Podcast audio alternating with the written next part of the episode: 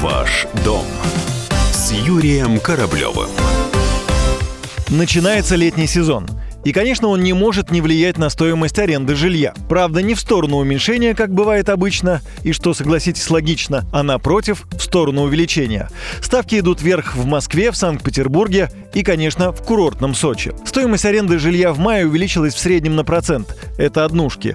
Меньше дорожают двухкомнатные квартиры, всего на 0,3%. Что интересно, наибольшей популярностью сейчас пользуются квартиры-студии. По данным Авито недвижимость, на долю такого формата жилья приходится 62% спроса арендаторов. Аналогично складывается ситуация и в Санкт-Петербурге. Снять однокомнатную квартиру в городе сейчас можно в среднем за 22 тысячи рублей в месяц. Это на 5,5% дороже, чем годом ранее. В ЦИАН говорят, что за месяц цены на такое жилье выросли на 4%, и с приходом лета стоимость не падает. Эксперты объясняют заметный рост в Санкт-Петербурге не только высоким традиционным спросом на арендное жилье, но и туристическим потенциалом. С началом летнего сезона цены на жилье в популярных у туристов городах, равно как и в городах южной части страны, традиционно увеличиваются. Больше всего ценник на аренду квартир вырос в Сочи. И логично. Отпускной сезон, море, солнце. За месяц жилье в олимпийской столице подорожало на 13%.